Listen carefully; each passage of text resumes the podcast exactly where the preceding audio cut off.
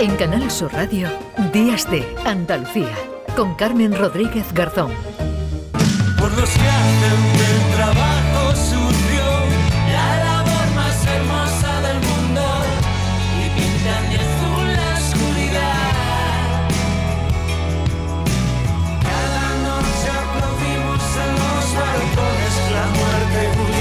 Los virus eh, respiratorios han regresado con fuerza tras el fin de las eh, restricciones por la pandemia. Bebés con bronquiolitis, niños y adultos con gripes y sin olvidarnos del COVID y llenan las urgencias de centros de salud y hospitales. ¿Está dentro de lo normal es la vuelta de, estos, eh, de estas enfermedades? Un signo de normalidad también tras el COVID. Pues vamos a hablar en primer lugar con Carmen Fidalgo, campaña que es pediatra de atención primaria y portavoz de la Asociación de Pediatría de Atención Primaria. Señora Fidalgo, ¿qué tal? Muy buenos días. Hola, muy buenos días, Carmen. No me, no, me hable de, usted, hábleme por favor, tu PM, por favor. Bueno, pues Carmen, Eh, encantada de saludarte. Vamos a. Igualmente, Carmen. Bueno, pues nada, to- toca ya, Buenos días casi. Y, y muchas gracias, toca ya, sí. Sí, sí, casi que nos habíamos olvidado, eh, Carmen, de que existen otros virus respiratorios propios, además de, de esta época, y que han vuelto con, con fuerza, ¿no? Por el fin de las eh, restricciones, eh, porque, bueno, pues la, la, la pandemia, ¿no? Ya no es eh, tan grave como hace unos eh, meses, pero estamos hablando eh, hoy por hoy de, de episodios eh, normales, esos casos, por ejemplo, de bronquiolitis en, en bebés y en niños pequeños. La bronquiolitis es una enfermedad, una vieja conocida de todos los pediatras. Todos los años, en los meses fríos, a partir de finales de octubre hasta marzo, la bronquiolitis siempre aparece. Siempre aparece un pico epidémico de bronquiolitis que coincide además generalmente con la gripe, tanto en niños y niñas como en, en adultos. Eh, lo que ha ocurrido quizás novedoso, eh, por, pues probablemente, casi con toda seguridad por el COVID, es que este pico epidémico se ha adelantado. Hemos visto casos, que eso no es lo habitual, eh, hemos visto casos en, en verano y a principios de, de otoño-invierno, que eso no es lo habitual. Lo habitual es que aparezca, y ya digo, es una cosa eh, normal, eh, la- la- los picos epidémicos de la bronquiolitis que coincide con lo, con lo de la gripe. Y ahora pues se ha añadido, como hay mucha gente que le llama la triple epi- epidemia, porque se ha añadido también el COVID. Además, tenemos una deuda inmunológica por el COVID, lo- los niños las niñas eh, en época de COVID no se han puesto en contacto como se ponen habitualmente con virus respiratorios, con lo cual los niños entre un añito y tres añitos que no han vivido en ese tiempo porque las medidas de protección contra el COVID han servido también para frenar el resto de las infecciones respiratorias víricas y bacterianas pues se han mantenido a raya y ahora ese- esa población no tiene inmunidad contra ese tipo de gérmenes. Mm. Eh, lo, lo- lo apuntabas, Carmen, que hubo casos ya en verano. Eh, ¿Esto indica o nos puede indicar un cambio en el comportamiento de los, de los eh, virus?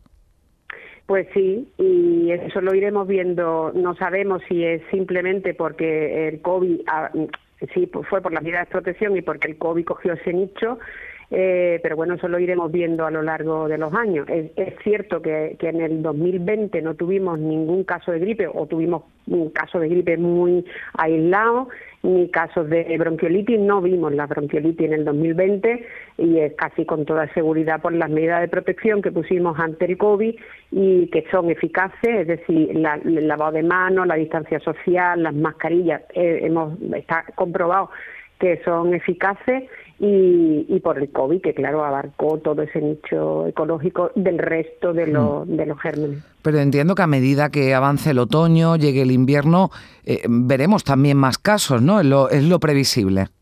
Es lo previsible. Todos los años ocurre, eh, aparece la bronquiolitis y va en olitas. Es decir, aparece hay un pico, descansa un poquito, eh, descansamos también Mm. los profesionales y luego vuelve a aparecer. Pero hasta marzo, eh, ya digo, es algo habitual, es, es lo, norm- lo que vivimos todos los pediatras en las consultas, que se masifican y que a- aumentan todos los casos y que colapsa la, la sanidad, aparte de por, por la falta de previsión, que eso es algo que nosotros reclamamos a, la- a las administraciones, a, a la- a, los que gestionan la, sanidad, que eso debe de preverse porque, eh, porque ocurre todos los años, no es una cosa que sea puntualmente este año, sino ocurre todos los, todos los años. ¿Hay alguna forma de, proteger a nuestros eh, niños para evitar eh, esa bronquiolitis. Eh, usted nos decía que las medidas de las restricciones ¿no? con el COVID habían funcionado, pero esto una vez que se han retirado ha provocado que los virus vayan circulando eh, con normalidad. Pero ¿cómo podemos proteger a los niños de la bronquiolitis? ¿O hay que dejar que este, este virus circule? No, las medidas de... hay maneras. Eh, de hecho las mismas que, el COVID, es decir, eh, lo, debería de, ser ya algo aprendido que cuando uno tiene síntomas catarrales, porque claro, la, bronquiolitis está producida en un 70-80% por el virus incitial respiratorio, pero también por otro virus. Entonces, cuando uno está acatarrado, tiene síntomas catarrales, porque el virus incitial respiratorio y el resto de los virus en las personas, en los niños más mayorcitos o, o los adultos, puede producir solo y exclusivamente síntomas catarrales, nada más. Eh, pues mm, si tenemos síntomas así, eh, no acercarnos a los bebés pequeñitos y si te acercas con mascarilla, con un lavado frecuente de manos, para que, porque el virus incendiario respiratorio se queda en las superficies durante un tiempo. Mm. Es decir, que, que, si tú estornudas o, toses en, un, en una zona, pues luego si va el, bebé pequeñito y toca esa zona y se la lleva a las manitas, pues o, respira ese, ese aerosol, eh, puede, puede contagiarse con el virus incendiario respiratorio en los menores de dos años, porque la bronquiolitis por definición es una infección aguda viral que afecta a los bronquios más pequeñitos en los niños menores de dos años. Esa es la definición de bronquiolitis. Pues si se lleva las manitas, eh, la manita a la boquita, pues puede contagiarse del virus y puede hacer la bronquiolitis. Entonces, esa es la mejor manera y en los sitios donde hay eh, evitar las mamás y los papás que tengan niños pequeñitos, evitar los sitios donde hay mucha gente, eh, que estén tosiendo o que, o que puedan eh, quedarse en aerosol o en la superficie mm. este, este tipo de germen. Bueno, medidas de prevención que ya eh, conocemos, iba a decir por desgracia, bueno, pues sí, porque con el, con el pues COVID las hemos tenido que, que, que aplicar. Pero estos casos, aunque eh, bueno, pues estamos viendo, sobre todo en algunas, en algunas zonas y en algunos puntos del, del país y de aquí de Andalucía, que está habiendo alguna saturación ¿no? en las urgencias de los hospitales, pero estamos hablando, aunque está eh, circulando de nuevo, el, de nuevo el virus, hay muchos casos que además se detectaron en verano, eh, son casos leves, ¿no? En su, en su mayoría, ¿no? Sí. Sí, sí, efectivamente. Eh, la mayoría de los casos hay que no crear alarma, sino tranquilizar a, los papás y a las mamás y decirle que la mayoría, gracias a Dios, la mayoría de las veces son casos leves, casos que se pueden eh, controlar en casa, que no es cierto que hay algunas veces que, hay hospitalizaciones, incluso casos graves, pero no es la mayoría. La mayoría de las veces son casos leves que se pueden controlar en casa y lo puede controlar el pediatra de atención primaria. ¿Qué síntomas indican que nos encontramos, por ejemplo, ante casos más graves, Carmen? Pues los síntomas que indican que son casos más graves son cuando, porque la bronquiolitis por definición produce dificultad respiratoria, porque afecta a los bronquios más pequeñitos. Entonces, eh, la dificultad respiratoria puede ser intensidad leve, intensidad moderada o intensidad grave. Eh, siempre todos los pediatras, cuando vemos a, los bebés, siempre le decimos a, a, las mamás y a los papás que vigilen, que no se le vean las costillitas al respirar, que no se le vea la musculatura del cuello al respirar, que la barriguita no se, no se meta para adentro, que eso indica que la dificultad respiratoria quizá necesite oxígeno, que es por desgracia lo único que tenemos para tratar a esta enfermedad eh, que dejen de comer, que se pongan moraditos o que se pongan muy decaídos o muy irritables o demasiado llorones o, o, que bueno que tengan en un estado general muy adormilado que no sea el habitual en, en los niños. El resto, la mayoría, pues mm. ya digo, evoluciona como una bronquitis, bronquiolitis eh, leve. Bueno, pues ahí quedan esos eh, consejos. Eh, bien conoce todos los síntomas y así nos lo hay indicado. Carmen Fidalgo, pediatra de atención primaria, portavoz de la Asociación de Pediatría de Atención Primaria. Carmen, muchísimas gracias por estar con nosotros. Nada, muchísimas gracias, Carmen, a vosotros por, por atendernos y por, y por darnos voz para que informar a los papás y a la mamá y tranquilizarlos de que esta enfermedad, ya digo que en la mayoría de las veces es, es leve y que lo único que hay que hacer es vigilarlo estrechamente y evitar eh, los sitios con gran acumulación de personas que puedan contagiarse y a, a, los gestores pedirle por favor que esto lo prevean para otros años. Pues ahí quedan esos mensajes. Gracias, Carmen. Muchísimas gracias, Carmen. Hasta luego.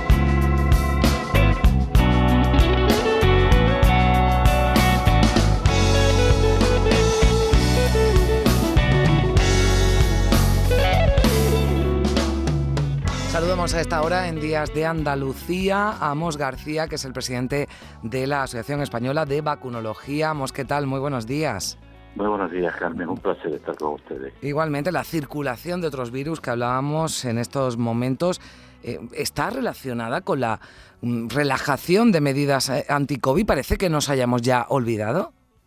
Sí, yo, yo creo que hay que entender que en los dos, eh, las dos últimas temporadas invernales prácticamente no hemos tenido ni gripe, ni virus respiratorio sincitial, ni ningún tipo de virus que se transmite que se transmita por vía aérea. Y esto fundamentalmente por eh, varias circunstancias, de las cuales destacan dos fundamentalmente. Primero, todas las medidas preventivas mecánicas que teníamos implementadas para luchar contra la pandemia, fundamentalmente la mascarilla, en estos momentos ya no forma parte de, lo que es el, las herramientas habituales con las que trabajamos frente a la COVID, salvo en determinados ámbitos. En los dos últimos años sí que ha formado parte y eso ha impedido eh, la circulación de otro o la presencia importante de otros microorganismos similares en cuanto a su transmisión al SARS-CoV-2. Por otro lado, también en este tipo de procesos, cuando hay un microorganismo que es altamente predominante, como era el SARS-CoV-2, el causante mm. de la COVID-19, normalmente ocupa el nicho ecológico del resto de los microorganismos similares, que prácticamente desaparecen por esto, porque ecológicamente este microorganismo predominante ha ocupado el nicho ecológico. Estas circunstancias eh, ya no se dan este año. Hemos, nos hemos eh, quitado la mascarilla, salvo en determinados ámbitos puntuales, y al mismo tiempo el SARS-CoV-2 no va a ser tan predominante porque hemos ido poco a poco acorralándolo. Por lo tanto, es lógico, es razonable que todos los microorganismos que antes estaban, pero en la pandemia dejaron de estar presentes, vuelvan a recuperar su territorio, vuelvan a estar con nosotros. Y eso es lo que está pasando. De, de ahí se explicaría ¿no? ese incremento de casos, por ejemplo, de bronquiolitis ¿no? en los niños más pequeños, porque sigue circulando, ¿no? o vuelve a circular ¿no? ese virus. ¿no? Efectivamente, la clave es que vuelve a circular, vuelve a estar con nosotros. Y, y de alguna manera eh, eso es lo que se está escenificando ahora en hospitalizaciones, en, niños que requieren atención médica, como ocurría antes de la, de la pandemia con respecto a este microorganismo. Lo que pasa es que llevamos dos años desacostumbrados a ver este escenario y de repente irrumpe eh, nuevamente y es lo que estamos, lo que nos está causando asombro. Hmm.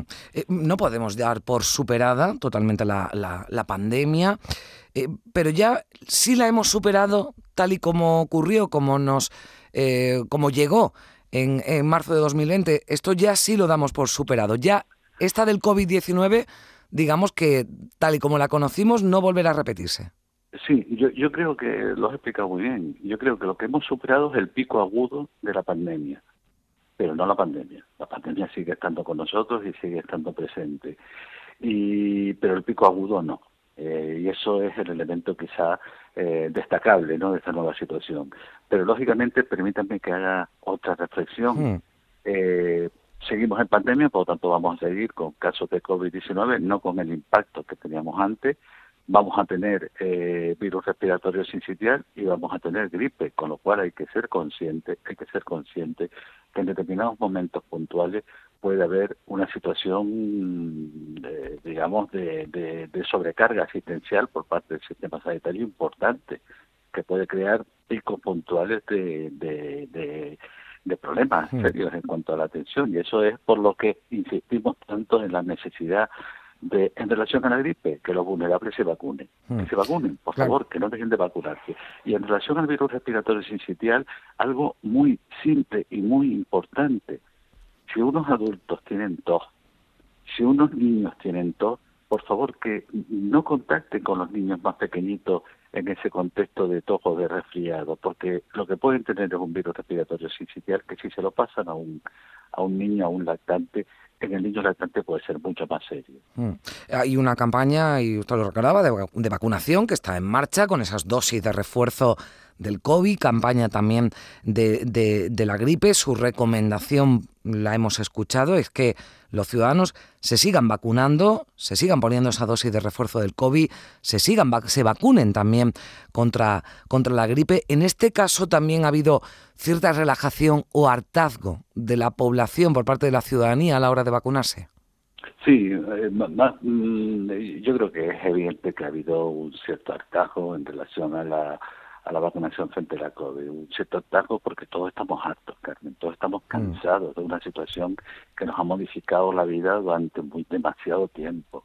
Y desde esa perspectiva hay un cierto perfil de, en algunos sectores poblacionales, no en nuestros mayores, que, que sí que han acudido más a, a, vacunarse en cada dosis que le correspondiera, porque son los que más, más de cerca han visto la orejas al lobo, y son los más preocupados que están y son los que han acudido a vacunarse. Pero en el resto de la ciudadanía que ha habido un cierto perfil de hartazgo. Y de esa perspectiva lo que conviene recordar, conviene recordar es que estamos en una situación que, que, que puede ser buena para, para el, la evolución de la pandemia.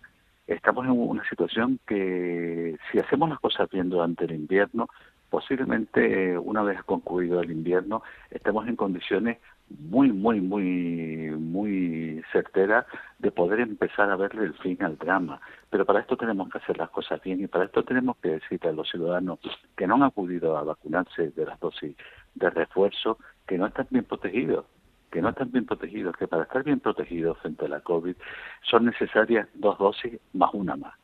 Y de esa perspectiva son necesarias para tener un pool completo de, de, de protección tres dosis. Y si no tenemos esas tres dosis, podemos tener riesgo de tener complicaciones severas si padecemos la infección. Evidentemente más vale tener dos dosis que tener una, que no tener ninguna, pero es que con tres tenemos el pool completo de protección. Y si hay personas que dicen, pero es que, que son muchas vacunas, mm. somos, miremos el calendario vacunal infantil, Carmen. ¿Cuántas mm. dosis le ponemos a los niños de las mm. mismas vacunas al cabo del primer año, por ejemplo? Es que eso es necesario para conseguir una protección completa. Por lo tanto, el problema no es el número de dosis que nos tengamos que poner, sino el problema es que no nos las pongamos. Mm. Eh, ¿Hasta cuándo vamos a, mm, o no sé si, si, a eso se le puede poner fecha, vamos a tener que vacunarnos? Bueno, pues de la gripe hay una campaña que, que, bueno, que llega todos los años y que se dirige en primer lugar y de forma más especial a la población más vulnerable, pero ¿hasta qué número de dosis de refuerzo vamos a llegar con el, con el COVID? ¿Cuándo podremos dar por finalizada si es que eh, eso se puede, se puede prever la, la campaña de vacunación COVID? Y no, has dicho algo también muy importante. Eh, ¿Cuántas dosis me habré puesto yo de refuerzo frente a la gripe? Porque mm. todos los años me vacuno, es decir, me puedo haber puesto muchísimas dosis a lo largo de mi vida. En relación a la COVID, ¿cuál puede ser el escenario futuro? Yo creo que un escenario bastante probable, bastante probable, sea que todas las personas vulnerables, es decir, nuestros mayores, o, o, los que no sean todavía mayores, pero tienen patologías de base importantes, sobre todo inmunodeprimidos, se tienen que vacunar una vez al año. Y lo lógico es que se vacunen antes de que llegue el invierno, porque en el invierno cuanto más eh, circulación de este virus, de este tipo de virus hay.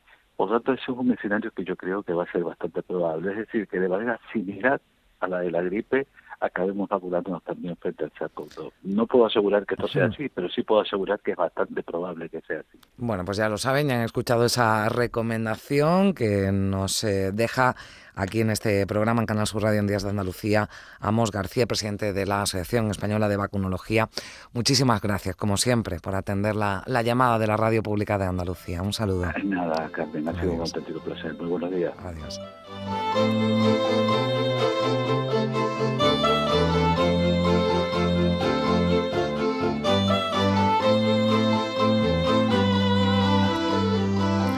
El aumento de virus respiratorios ha tenido consecuencias también en la dispensación de medicamentos en las farmacias. Vamos a preguntarle por ello a Ernesto Cervilla, que es el vicepresidente del Consejo Andaluz de Colegios Oficiales de Farmacéuticos.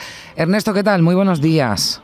Hola, buenos días. Bueno, en primer lugar, que hablábamos antes de la bronquiolitis y también de otros virus ¿no? que, que han irrumpido con fuerza, ¿se ha solventado ya esa falta de amoxicilina eh, pediátrica? ¿Ha habido en algún momento desabastecimiento? Bueno, realmente ha habido algo de desabastecimiento de determinados medicamentos que llevan amoxicilina, pero realmente lo que no ha habido es mm, eh, por parte de los pacientes que se hayan quedado sin, sin un sustituto o otra alternativa terapéutica que haya podido corregir este desabastecimiento.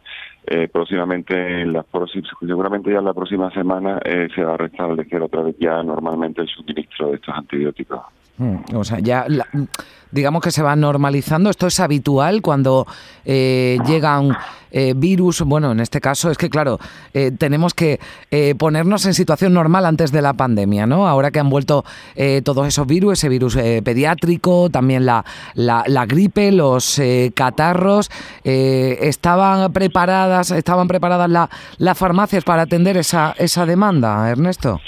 Bueno, la verdad es que como tú dices, ha habido una suma de, efectos ¿no? que, ha, que ha producido esto. La, las farmacias preparadas estaban, ¿no? Quizás lo que había a lo mejor un poco de falta de previsión por parte de los laboratorios que generan estos, que fabrican estos medicamentos, ¿no? Pero bueno, realmente esa suma de excepcional de efectos que ha ocurrido, bueno, pues ha condicionado un poquito que faltaran estos, estos antibióticos. Pero como ya te digo, no hay que alarmar porque realmente ha habido eh, posibilidad de alternativas terapéuticas. De hecho, la Agencia Española del Medicamento nos ha permitido en la farmacia el poder sustituir la forma farmacéutica, cosa que mm. no podemos hacer habitualmente, con lo cual, de forma excepcional, para salvar estos casos en el que se pudiera producir este desabastecimiento momentáneo, pues que los pacientes no se quedarán sin la falta de su medicamento. Entiendo que los antigripales son ahora los medicamentos más eh, demandados en, en las farmacias. Bueno, en la parte de Andalucía todavía parece que no ha entrado la gripe con intensidad, ¿no? Pero sí es cierto que parece que se prevé que en los próximas, las próximas semanas vayan creciendo los casos y las patologías, sobre todo respiratorias, también en adultos, que van asociados a todo lo que son, bueno, las infecciones virales que están relacionadas con la gripe. Mm.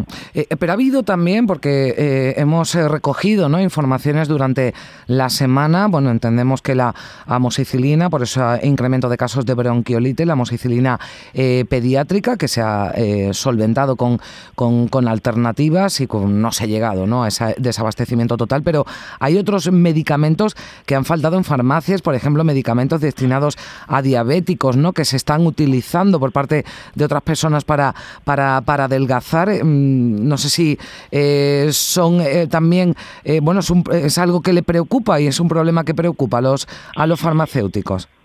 Bueno, la verdad es que cualquier desabastecimiento de medicamentos preocupa a, los farmacéuticos porque no le puede más, no le puede dar la solución a los tratamientos, a las prescripciones que ponen los médicos. Sí es cierto, como dices, que ha habido desabastecimiento de determinados medicamentos, bueno, que los especialistas prescriben no solamente para, para problemas de diabetes, sino también relacionados mm. con, con, aquellas personas que tienen obesidad y consideran que tienen que utilizarlo.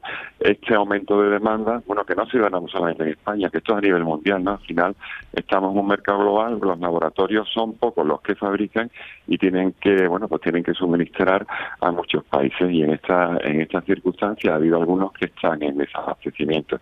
También tenemos los problemas derivados muchas veces de lo que comentaba antes, de que pocos laboratorios en el mundo fabrican principios activos, ¿no? Y cuando a lo mejor un laboratorio esto tiene un problema de producción, pues producir estos desabastecimientos y por supuesto consecuencias bueno externas que son un poco ajenas a lo que es el mundo de la farmacia y de los laboratorios pues son la falta de suministro por ejemplo como una cosa tan simple como el aluminio ¿no?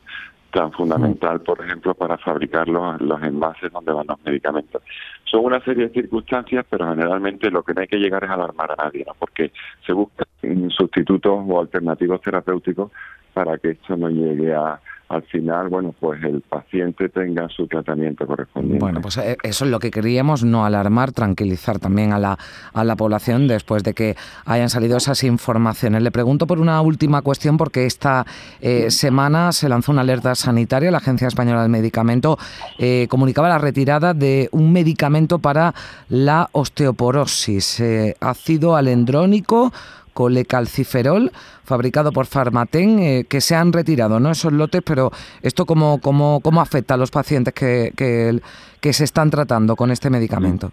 Bueno, la, las retiradas de medicamentos es algo frecuente sin alarmar a nadie, porque realmente esto es, bueno, la, explica que hay unos controles de calidad, que todos los lotes que salen de las cadenas de producción de los laboratorios llevan un, llevan un exhaustivo análisis y en el momento que se detecta cualquier mínima alteración de lo que tiene que ser la composición, pues se retira rápidamente de la, de la cadena. La trazabilidad de los medicamentos en España es exhaustiva, ¿no? Con lo cual se retiran rápidamente y no pasa nada. Generalmente se retiran no por causas graves, sino porque incluso porque haya un fallo del prospecto del medicamento, otras porque a lo mejor se ha detectado micropartículas, pero que realmente no afectan directamente a la salud, pero por criterios de prudencia se retiran del mercado. En realidad, eh, lo que se ha retirado ahora hay sustitutos que tienen la misma composición de otros laboratorios, con lo cual simplemente lo que tienen que hacer es cambiar de laboratorio con la misma composición, dosis y días hmm. que puede utilizar el que se ha retirado. Bueno, pues ahí queda también ese mensaje de, tranquilidad, nada de alarma. Ernesto Cervilla, vicepresidente del Consejo Andaluz de Colegios Oficiales de, de Farmacéuticos, muchísimas gracias por estar con nosotros. Un saludo. Muchísimas gracias a vosotros. En Canal Sur Radio, Días de Andalucía, con Carmen Rodríguez Garzón.